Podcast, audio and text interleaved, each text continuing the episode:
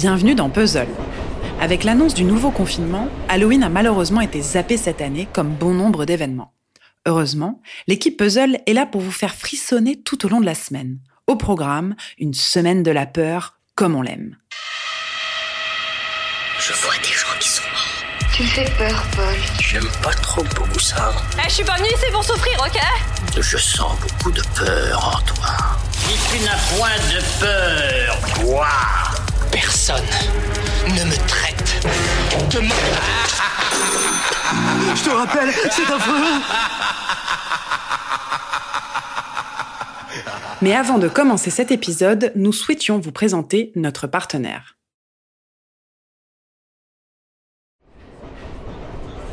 Jusqu'ici, je ne vous ai jamais parlé des programmes de Bababam, mais pour cette chronique fiction spooky frisson, comment ne pas citer Noises, leur fiction enregistrée en binaural?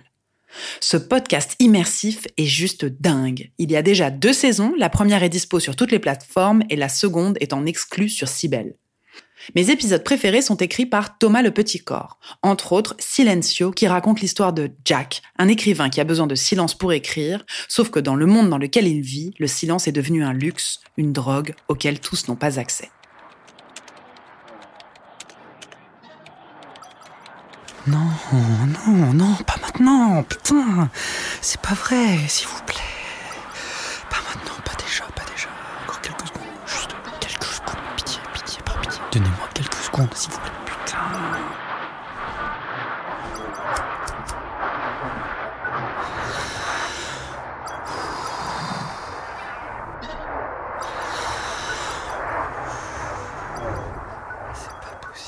Il y a aussi Dans le Noir, un podcast horreur dont le but est de vous glacer le sang. Chaque samedi, une nouvelle immersion sonore dans l'angoisse, dans le paranormal. Trois formats sur cette chaîne. Le Creep Show, un long récit immersif dans l'angoisse. Et puis, il y a aussi Face à l'horreur, leurs pastilles témoignages qui sont juste bien flippantes. Et les minifiques, des mini-fictions pleines de frissons de 5 minutes, histoire de se faire peur entre deux rendez-vous. Il y a plein d'épisodes et pour ceux qui aiment flipper seuls le soir dans leur chambre, c'est vraiment cool. Après, je trouve que le ton est parfois un peu trop journalistique, monocorde et que le podcast gagnerait en profondeur si c'était des comédiens qui lisaient ces histoires horribles. On vivait dans la propriété de ma grand-mère, une vieille ferme à trois étages, juste en bordure des bois. C'était assez loin de la route. Au bout d'un long et obscur chemin de gravier, on se sentait vraiment isolé. La nuit, étant loin de toutes les autres maisons, dans cette zone qui n'avait pas été habitée depuis 30 ans, au moment où on s'y était installé. J'étais un enfant assez turbulent, et quand ma mère partait travailler, il arrivait que je ne prenne pas le bus scolaire et que je passe la journée seul à la maison. On se sentait souvent incroyablement seul et isolé dans cette grande maison. Et pour finir, j'ai écouté Ars Moriandi, un podcast canadien qui relate des histoires atroces, malsaines et vraies. L'histoire est introduite par le narrateur et puis racontée jouée comme une pièce de théâtre avec des acteurs, ce qui nous permet de prendre un peu de recul avec la violence des actes et de presque oublier qu'il s'agit de vécu. À partir de 1993, Lopez développe une passion pour la chanteuse islandaise Björk.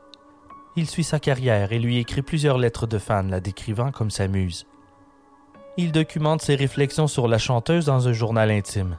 Peu à peu, il se laisse consumer par sa passion qui se transforme en obsession. Il déconnecte progressivement de la réalité. Vous pouvez retrouver les liens des podcasts dans la description de l'épisode et demain, Julien Bordier va nous parler du pouvoir angoissant de la musique. Bonne journée